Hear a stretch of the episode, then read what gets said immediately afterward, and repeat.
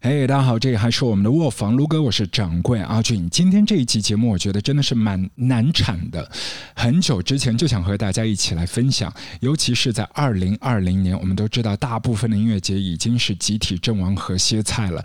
前不久那一个比较浮夸的 Tomorrowland，他们都是以一个云端的形式 digital 亮相啊，DJ 和所有的乐迷朋友要蹦迪的。小朋友们几乎都是成为演员了，我不知道那个时候所有的 selfie 是如何去完成的，所有的一些布幕要怎么去搭建，这个上面的心思比重或许会更多吧。但是今天我们要聊回来的，所有的。音乐占比应该是更强的。我们讲的就是 Glastonbury 这个星球上面最厉害的音乐节，没有之一了。那说到他们的起源，要从七零年代开始，所以今天我们这一集我们会讲七零、八零、九零、零零、二零一零的时代，而到今天二零二零年是他们的五十周年。但真的非常不巧，因为疫情的关系，二零二零年你也都没有办法体验到 Glastonbury。原先所有的 lineup 都已经跑出来，去年门票都已经是被一抢而空，但真的你没有办法去了。明年目前还不得而知。当然，希望更多的朋友可以去 Glastonbury 去体验他们的现场。如果没有去，其实你都已经是可以感觉这个音乐节上面被附着了一些标签，包括 love music drugs mud。尤其流传的故事就是一下雨的时候，大家可以在泥泞的土地当中去冲浪 mud surfing。雨具、雨鞋也是必备用品。但我们现在把时光推到千年之前，那一个时候，Glastonbury 几乎大部分的。地势啊，都处在水下的是非常潮湿的，只有七座小岛是干的，和他们现在举办地 Somerset 又非常有趣的呼应了。因为 Somerset 你可以理解为另外的避暑山庄 Summer Settlement，是不是？大家可以跑到这一些潮湿的地方去望星空、听音乐。那即便如此，现在一些旅游客去打卡的一个地标就是 Glastonbury Tor，在山顶上面，你也是可以。去膜拜 Saint Michael's Tower，这个教堂应该最早是十四世纪造的，但在十五世纪左右是碰到了地震，所以现在如果你再去的话，它是完全没有顶的，是镂空的。原本它是一个更大的一个教堂，而主体的建筑群现在全部都看不到了，留下了塔楼。你还是可以去想象一下旧时的画面。然后在山上呢，你还可以找到一些石堆。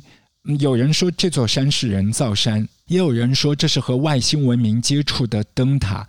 但的确，你在山上散落的一些石块，你可以看到一些类似于神秘的人形啊，或者是马匹的图腾。会不会甚至包括了亚特兰蒂斯文明留下的一些遗迹呢？稍后我们这一集就真的会聊到一些创办人和这些传奇连接的故事了。因为在英国当地，很多的朋友都流传了 Glastonbury 是 Eye of Avalon 亚瑟王传说当中的重要岛屿，古老的宗教中心地。时至今日，你去到 Glastonbury Tor 的山脚下面，你是可以见证到当时英格兰的第一座的基督教堂，而且在山间是有一座中世纪的小花园、小溪流淌和泉水，所以很多的一些朋友去到那里是去疗愈身心的。传说圣杯也是躺在这个小花园的一口井的井底，这口井的名字叫做 Charles。十八世纪，当地小镇做旅游振兴，包括现在所有的纪念品小店的周边开发，你可以看到很多的一些主题，就是 Charlie Swell 这一口井。一个人在房间的时候，一个人在房间的时候，我只能不停，我只能不停，不停，我只能不停，我只能不停。Looper，不妨那个，with AJ。来吧，接下来我们要一口气跃到这口音乐的井底，Glass Tombery 的井底。最早开始是起源于七零年代，七零年代总体来说，十年间 Glastonbury 是风雨飘摇、跌跌撞撞的成型期。在这十年间，总共举办了三届，每一届形式方向都完全不同的，票价也是经历了一英镑免费以及五英镑的一个涨价阶段。容纳的人数差不多是在一万两千人。这个时候，我们就要开始隆重的介绍这一位农场主，非常了不起的农夫 Michael Eves。一九七零年的时候，他因为身边的一些烘焙店的邻居，然后推荐说：“哎，那里在附近的 Boss 举办了一场非常厉害的 Blues 音乐节，你要不要去看？万人音乐节，而且 Led Zeppelin、Pink Floyd 全部都在现场。”他果然就去了。Michael 去了之后，就跑回来觉得。好像看上去挺酷的，我也想要做这样的一个类似的搭建，请到自己喜欢的一些薪水的音乐人到自己的家门口来表演。但这个时候呢，他太太 Jane 给他泼了冷水，说：“你别傻了，你完全不知道如何从哪里开始的。”但就是这样的激将法，令到 Michael 他觉得我一定要搞起来，于是他就开始操办一些乐队的 booking。他最早定的一组乐队是 Kings。已经是非常大牌了，在六零年代已经是超级大牌了。Michael 联系到他们的经理人，后来给到的反馈说可以的，然后出场费是要的，不会是免费的。Michael 说这个是当然的，然后他们提出了出场费，在一九七零年是五百英镑。Michael 他们觉得也 OK，但是没有办法付得起，所以就会以一个按月的分期付款，连续分五个月来支付，每月付。一百英镑。起初一开始都是比较顺利的，但后来 Kings 的经理人发现他们的演出和另外的场子撞期，不得不改期，临时退出 Glastonbury，也是最早的那一届，一九七零年代这一届。但好在他们也是搬来了一些救兵去补这一个缺。当时他们推荐的就是后来成型的 T-Rex，因为 T-Rex 要领衔 Glastonbury。令到 Michael Eves 和他的全家老小见到的第一位超级大明星就是 Mark Bolan 和他的豪车。一九七零年举办的 Glastonbury，当时的名字还是叫 Pulton Pop Blues and Folk Festival。其实他所有的印记应该是留在一位不在场的音乐先锋 Jimmy Hendrix，因为 Jimmy 是在七零年代的九月十八号。离开大家，加入了二十七俱乐部。而第一届的元祖的 Glastonbury 的举办的时间，就是时隔一天之后的九月十九号。当时所有的乐队都在向 Jimmy Hendrix 致敬，充满了非常浓重的嬉皮士和反越战的气氛。也因为这个非常理想化的乌托邦的气氛，促成了时隔一年的一九七一年，而且整个音乐节的气氛变得更飞。一方面，农场是借着贷款在操办音乐节，但在现实所有的乐迷朋友之外，还有很多的瘾君子在四处流窜。这个时候就不得不提另外的一位朋友，就是 Andrew Kerr，他自己都是抽大烟的，包括都有染 LSD。呃，当时他是和丘吉尔的孙女 Arabella Churchill 去拜访了 Michael Eves，因为他是有自己的一个理想，他深受一位作家 John Mitchell 的影响。他非常崇拜地球的神秘力量，因为节目一开篇的时候，我们就讲到 Glastonbury Tor 这边，你可以看到很多奇怪的石头、奇山怪石，加上教堂。但如果你放在整个英格兰的版图当中，你把 c u s w e s k Brent、b u r m u m p 和 Glastonbury Tor 连在一起，你发现原来是笔直的一条线，就是因为这样的一条直线。连接了所有的历史建筑和著名地标，所有信奉地球神秘力量的朋友就把它称作了 Lane Line。其实 Lane Line 的信徒是在二零年代就开始，六零年代 John Mitchell 这一位作家将它发扬光大。说到他自己也是富二代，小时候是在伊顿公学读书的，后来跑到剑桥的 Trinity 修俄语和德语，只是最终没有顺利拿到学位而已。他从六零年代开始宣扬地球神秘力量，一辈子都在飞叶子，直到二零零九年离开。当时他的作品《The View of Atlantis》这本书也是影响了非常多的受众，其中头号粉丝就是这一位 Andrew Kerr。那在这个时候，一九七一年，Andrew Kerr 几乎已经是和 Michael Eves 联合创始人的这样的一个角色出现了。Glastonbury Fair 这一个名字也是他定的。大家都觉得很熟悉的金字塔舞台，也是他提出来要搭建的。当时他们还特地请来了建筑师 Bill Hacking，按照吉萨金字塔的一比十的比例去搭建主舞台。无论当时发生了什么，事后发生了什么，我们也是可以看到 Michael 和他相爱相杀的情愫。因为在二零一一年 Glastonbury 的四十周年的时候，Michael 也是请了 Andrew Kerr 回到现场去做了一个特别的舞台，叫做 Spirit of Seventy One。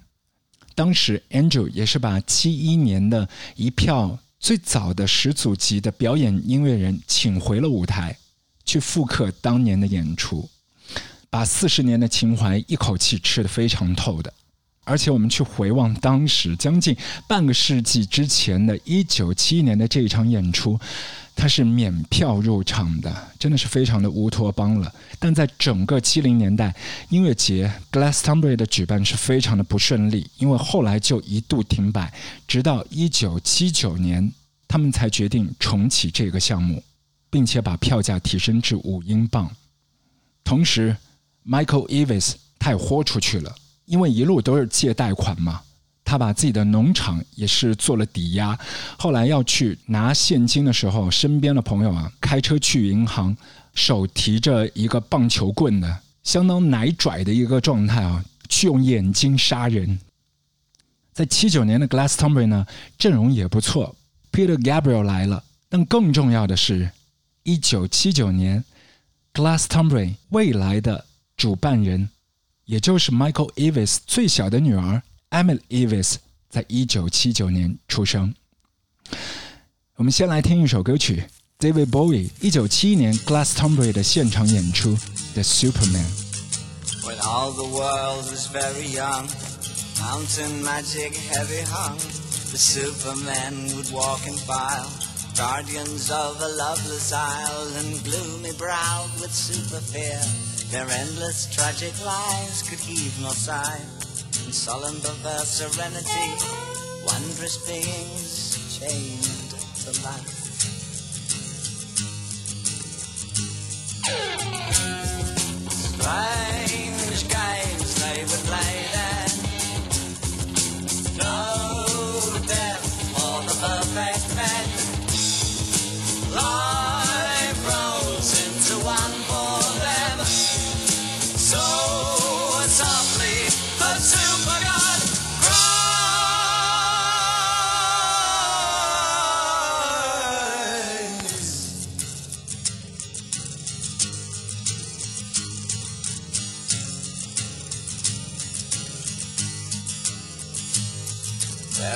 Minds in unithought.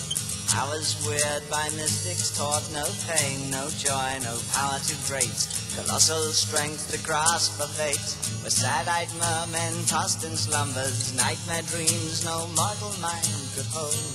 Man would tear his brother's flesh, a chance to die, to turn to mold.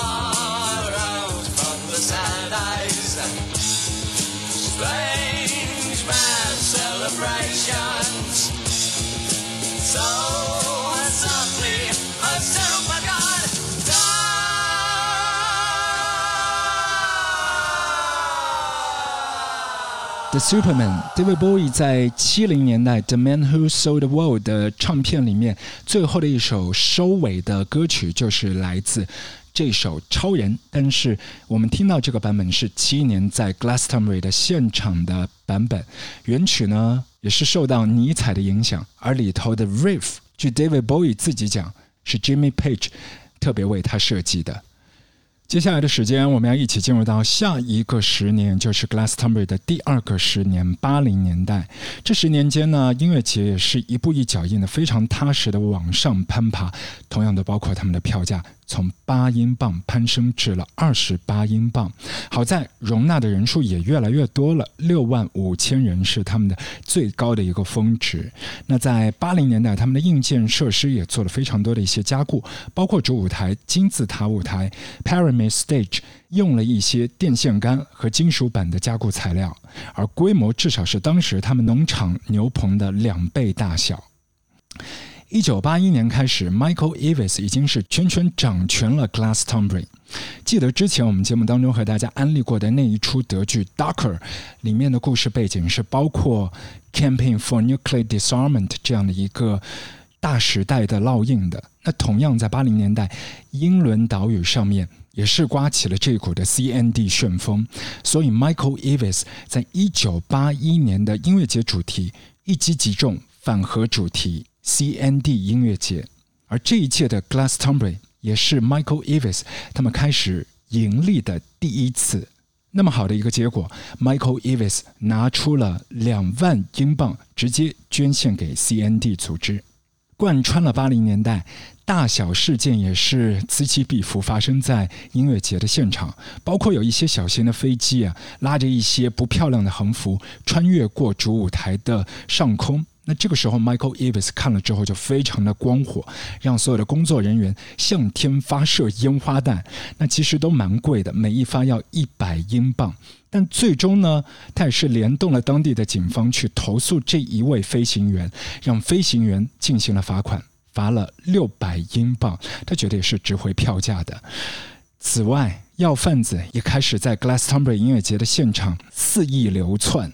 Michael 也加强了安保的势力，所以一系列的动作令到他在当地小镇也成了一位 local hero。除了主办方，乐迷的脑洞也是越来越大。在八零年代末，大家都知道，除了 hip hop，还有瑞舞的风潮已经开始大流行。传统的 rock and roll 的乐队已经没有办法满足所有乐迷众口难调的口味了。这个时候，一些音乐节的乐迷自己扮演起了非官方的组织者形象，带了一些大的功放喇叭来到音乐节的现场，搭建了一些小场地，三不五时会大声的播放电子乐 acid house，并且直接把音浪推向主舞台，向双方的对垒，引起了非常大的反响。除了大朋友以外，接下来我们要提的是和更小的小朋友有关的。就是八零年代，官方已经是辟出了一个区，是给到小朋友的 Children's World，还包括一些慈善的捐款组织。而一九八四年，主舞台上发生了一个攻占事件，攻占的人群就是一群小屁孩。在完全不自知的状况底下，被一些大人推上了舞台，在舞台上反反复复表演了一首歌，并且 encore 多次，那就是《Twinkle Twinkle Little Star》这一首儿歌。表演者除了小提琴的 Joe 小朋友以外，还有 Michael Eves 的最小的宝贝女儿，时至今日现在的 Glastonbury 的主办人 Emily Eves。那一年。他才五岁，当着一万四千名的主舞台的观众，在表演演唱《一闪一闪亮晶晶》。没错，就在金字塔的舞台上。而那一年，他们攻占袭击的对象就是新浪潮的乐团班霸 Morrissey 和 Johnny Marr 所领衔的 The Smiths。Hippie festival, but they don't necessarily have to. Being here, perhaps some people can change their attitude about certain things. But I don't want to sound revolutionary or wild or dangerous. But hippiedom, what does it mean? I don't know. 来吧，一起来听这首歌曲《Jean》，和 Michael 他太太名字也都非常接近。竖起耳朵仔细听两分多钟，Johnny Marr 还会耍起《Day Tripper》那个非常经典的 riff。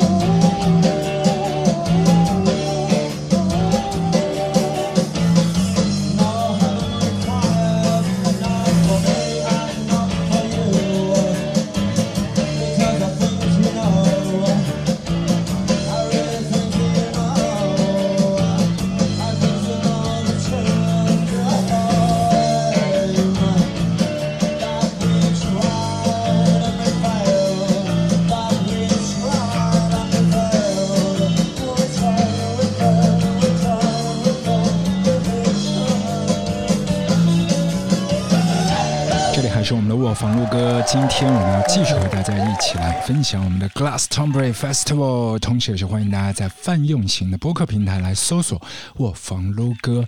只要你是一头音乐的杂食动物，我们会不间断的为你投喂各种音乐食粮，好吃的。一定会出现在我们的卧房里面。接下来我们要分享的就是第三个十年，九零年代的 Glastonbury。一九九零年是 Glasto 的二十周年，这一年他们的票价已经是达到了三十八英镑。提高票价的同时呢，还有很多的 fans jumper，他们是免票入场的，很厉害。所以主办方 Michael 他们也是把围栏啊不停的加高加固。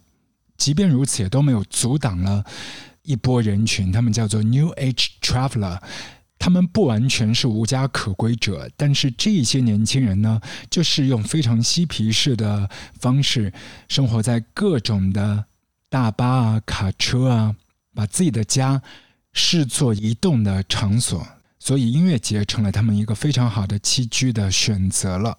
但就是因为人太杂。除了在音乐节，他们在 Glastonbury 的小镇上面一共烧毁了十五座的农舍，所以警方也是一度介入啊。与此同时呢，Glastonbury 之前的规模都是比较小的，他们拿的办演出的牌照都是 Theatre Festival，不是 Music Event。综合各种原因，他们在一九九一年的时候决定歇一歇，直到九二年重振旗鼓，而且很顺利的快速拿到了牌照。一下子进入了九二到九四三年间的起飞阶段。在一九九四年，Glastonbury 是突破了非常多的第一次，包括他们也是支持 Greenpeace 开始用风力进行发电，然后 Channel Four 也做了电视的直播以及相关的报道，令到当时英国的千家万户的客厅都变成了舞厅。同时，Opto 的直播演出。也帮后来的 Chemical Brothers Massive Attack 打了前阵，成为了开路先锋，一路引领到九七年，在 Glastonbury 的音乐节的现场，他们都开辟了一个 Dance Village 这样的特别的区域，供大家来蹦野迪。另外，一九九四年。Glastonbury 创下了一个数字记录，并且是目前 Glastonbury 乐队演出时台下观众最高纪录的保持者。他们就是 Lavellas。当时礼拜五的晚上，同时有三十万人在台下看他们的金字塔主舞台的表演。不过，一九九四年呢，也发生了一件非常难过的事情，可以说是突如其来。那就是在距离音乐节开演的一周之前，主舞台整个垮掉，整个被烧毁了。所以，当年 Michael 他们也是凭着超强的行动力，在七天之内及时的重新搭建了主舞台，给到所有的乐迷无限的鼓舞。而往后一年的一九九五年，整个音乐节再上巅峰。一九九五年的时候，Emily 她自己也进入到十六岁的花季，进入到正式的青春期。她也是被当时除了 dance 以外的另外的一股流行风潮所裹挟着，那就是 Britpop。也因为这样，她见证了无数乐队的崛起和成长：Radiohead、Pulp、Oasis、Blur、Elastica、Manic Street Preachers，甚至包括当年刚刚从 Take That。偶像团体当中单飞出来的 Robbie Williams 也是和 Oasis Gallagher 兄弟啊厮混在一起，同时还要和 Prodigy 的 Case Flint 一起来买醉发酒疯。在 Glastonbury 音乐节当年的后台草坪上面，都留下了非常多 Robbie Williams 的足迹。一九九五年，原本礼拜六那一晚上的主舞台金字塔舞台的演出乐队是 Stone Roses。但是没有想到，石玫瑰他们在最后一分钟的时间临时取消放鸽子，决定不再演出。原因是他们的成员，也就是 John Square，在旧金山骑单车的时候摔了一跤，跌碎了自己的锁骨。在这一个紧要的关头，是谁来替他们填坑呢？后来，这支填坑的乐队，在整个九零年代的 Glastonbury 的音乐节的现场带来了高峰当中的巅峰。他们就是 Pulp。Pulp 在九五年的这一场的演出当中，不仅表演了《Sorted for East and West》，因为这首歌。部分也是灵感起源自 Stone Roses，他们在一九九零年 Spike Island 上面的特别表演。另外，由于 Pop 是被临时找来替补 Stone Roses 的，而所有现场的人数已经是爆仓了。Jarvis Cocker 和他小伙伴已经没有办法再享受和其他乐队一样的奢华的小包间，所以他们就挤到了现场的小帐篷里面。你要知道，八二年 Jarvis Cocker 第一次去参加 Glastonbury 音乐节的时候，自己都抱怨住宿情况太糟了，但没有想到真的碰到这样的情况，完全没有放在心上。而当时 Pop 在演出这首 Common People 大合唱的金曲的时候，仔细听。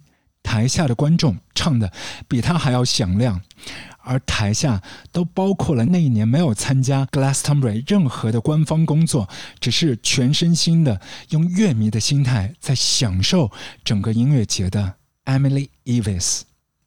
那年的她十六岁。I don't usually make any notes before we play because I think that you should always be spontaneous on stage. You know what I mean?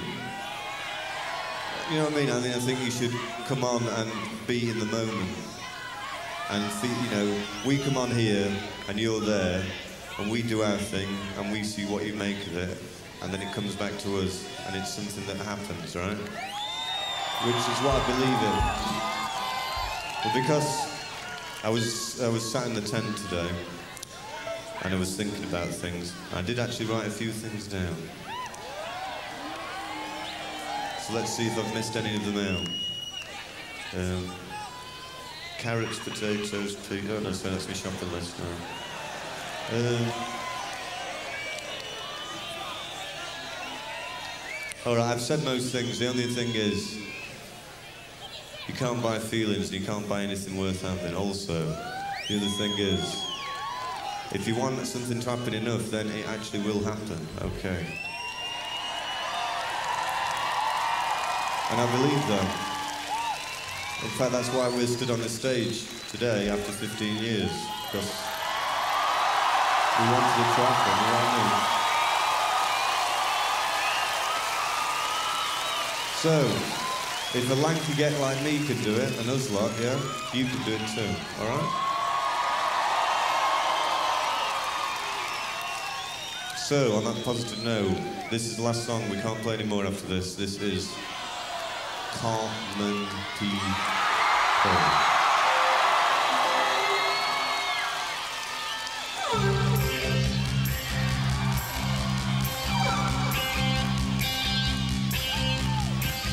came from Greece, she had a thirst for knowledge. She studied sculpture at St.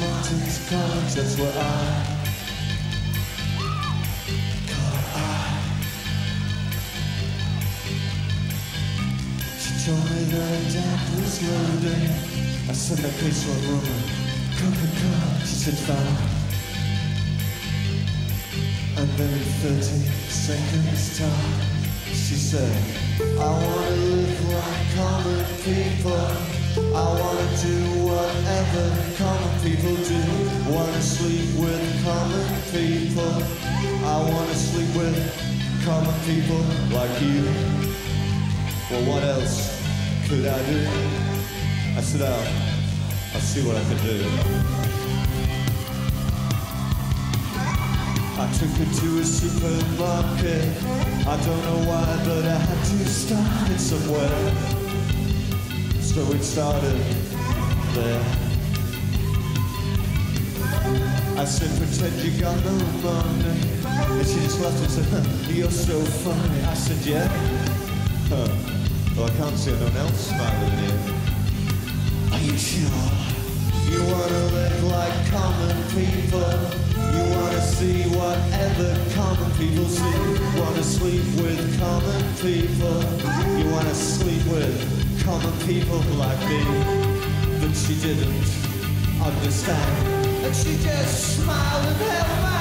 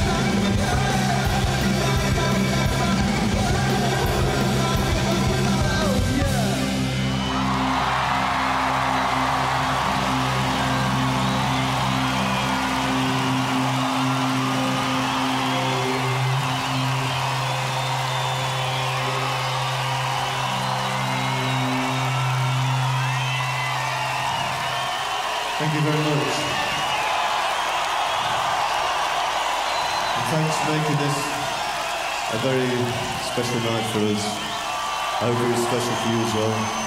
I hope you enjoy the rest of your time here. Glastonbury, 25 years. Here's the 25 more, alright? Live on. Michael Eves 和他太太 Jean 本来是有一个约定的，就是到两千年的时候，Michael 决定开始过六十五岁的安逸生活，所以是计划两千年要结束 Glastonbury。但意外发生， 一九九九年的时候，Michael 的太太 Jean 因为癌症离开了大家。在那一年，金字塔主舞台全场歌迷在演出前静默，向 Jean 来致敬。同样是那一年，Emily 从伦敦回到老家，把所有的学业放在一边，鼓励自己的老爸把音乐节继续做下去。所以到两千年，尽管外面开始盛传这是 Glastow 的最后一届，但他们仍然把它视作三十周年的起步，并且在那一年重新请回了 David Bowie 回来做演出。很不幸的是，在那一年 Glastonbury 结束的一周之后，不远处的丹麦 Roskilde 音乐节发生了一个非常大的事故。九位乐迷在 Per Jam 的主舞台，因为人群推搡的缘故而丧生。这个事件也间接导致了 Glastonbury 在2001年被暂停。千禧年之后的第四个十年是 Glastonbury 多灾多难的一年，零五年也开始发大水，甚至在演出的当天，洪水的势头好像都抵挡不住。所以，Michael 和 Emily 不得不跑到电台和电视台去做直播访问，向所有的乐迷解释说：“我们的音乐节如期进行，没有取消。”也因为这样的经验和教训，他们在零六年引入了全新的抽水系统。但回望这第四个十年的时候，最耀眼的应该算是二零零八年。那一年，Glastonbury 开始玩提前售票这一招。尽管现在所有的朋友对于音乐节的早鸟票或者是盲票都已经再熟悉不过，可是零八年的确是 Glastonbury 他们开了这样的先河，而且对主舞台的设置也非常大胆。他们不顾以前的旧粉丝对 Rock and Roll 的支持，Emily 和她的丈夫 Nick 决定邀请 Hip Hop 的大哥 Jay Z 空降主舞台。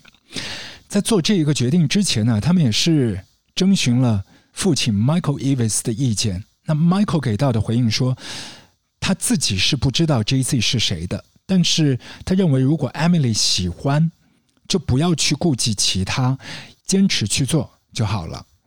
当这个风声放出来的时候，所有的摇滚乐迷开始攻击 Glastonbury，当时的气氛真的是非常尴尬，似乎 Hip Hop 触怒了原来的固定粉丝群，包括 No Gallagher。也加入了这一场战火，令到整个音乐节备受舆论的压力。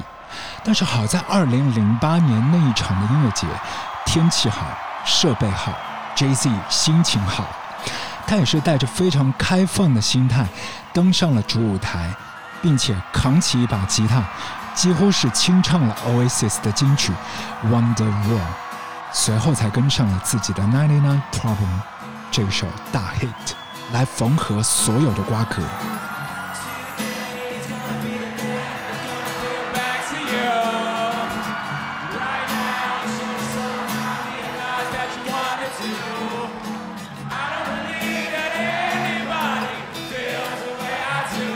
about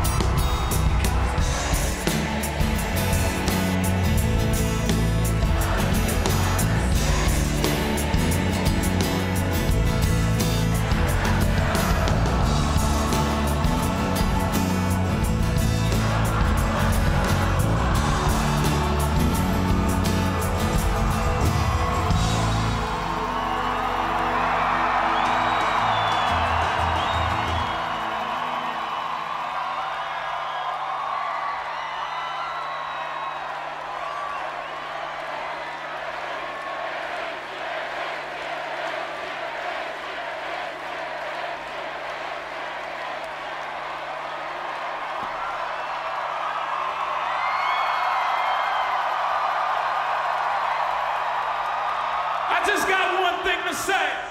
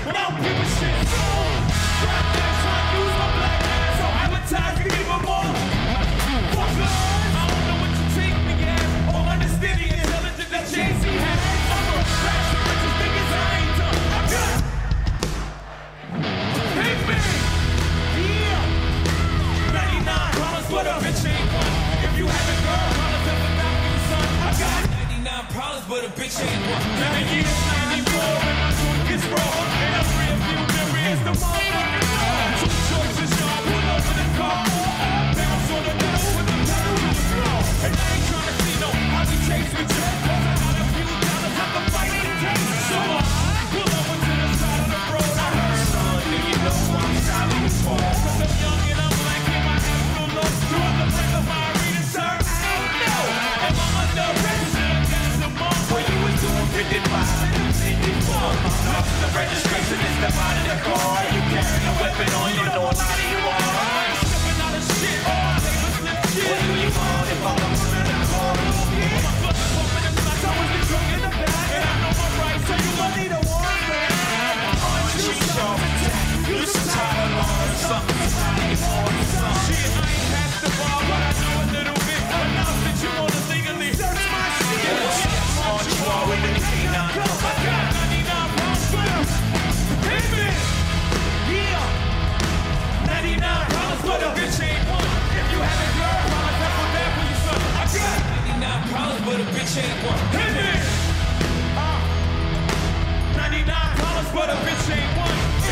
girl, I promise I'll come back for you, son. I got.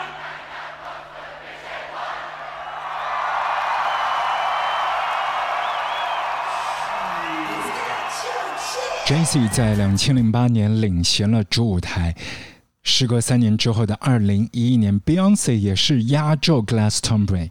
然后去年的时间，二零一九年，Grime 的大哥大 Stormzy 也是在 Glastonbury 的舞台上面，靠着一把舌头炸出一片云、一朵花。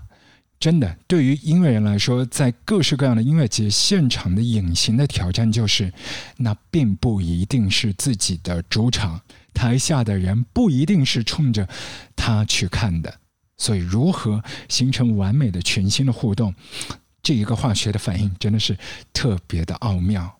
还有一种反应或者说是摩擦出现在主办方和受邀艺人，例如从一九八二年开始就一支乐队。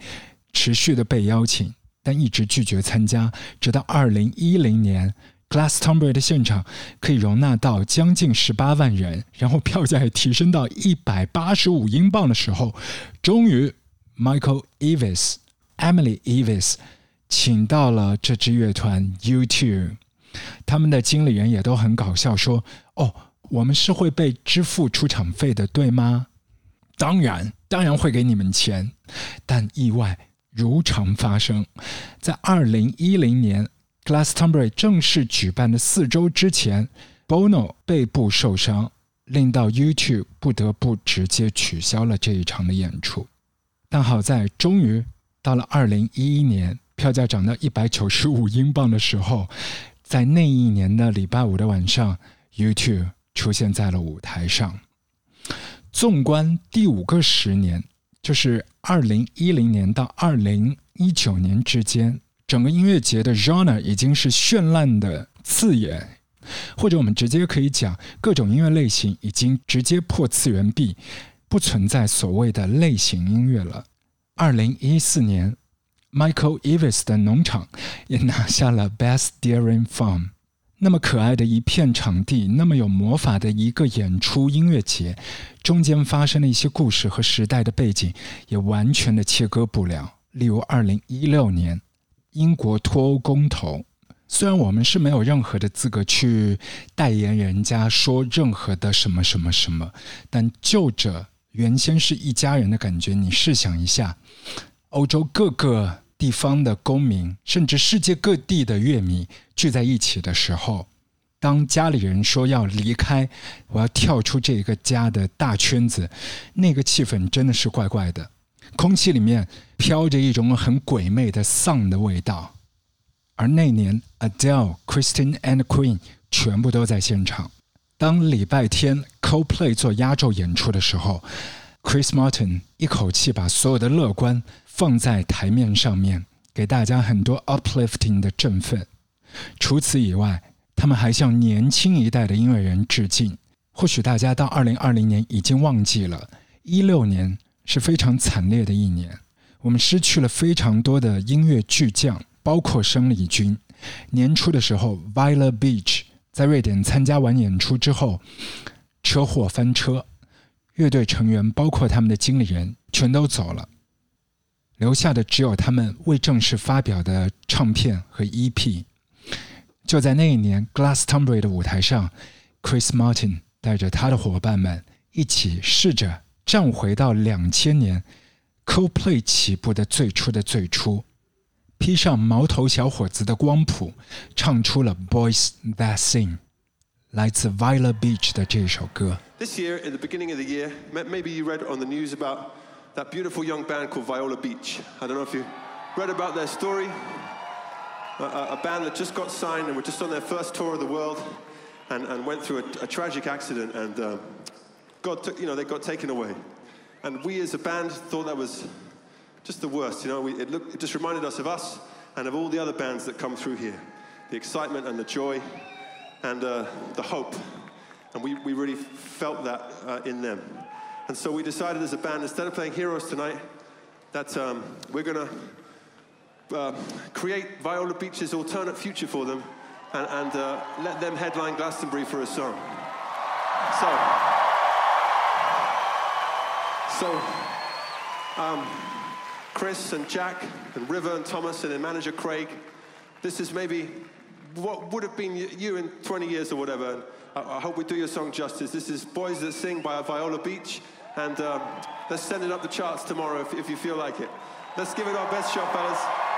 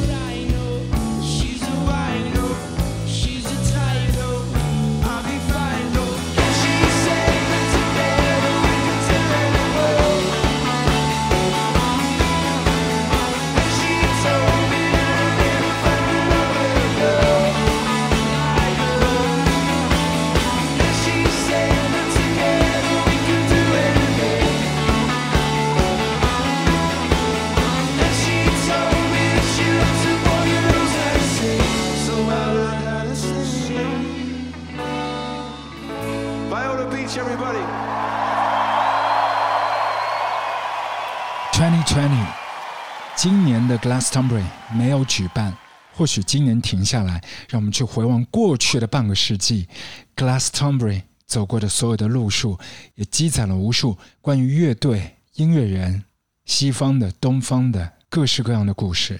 农场主 Michael Evis 已经八十五高寿，他太太 Jean 已经离开这个世界二十一年，他最小的女儿 Emily Evis 也已经是步入中年，他们一家子都觉得很幸运，而且不想退休，不想放弃。Glastonbury 还会继续。还会继续。还会继续。还会继续。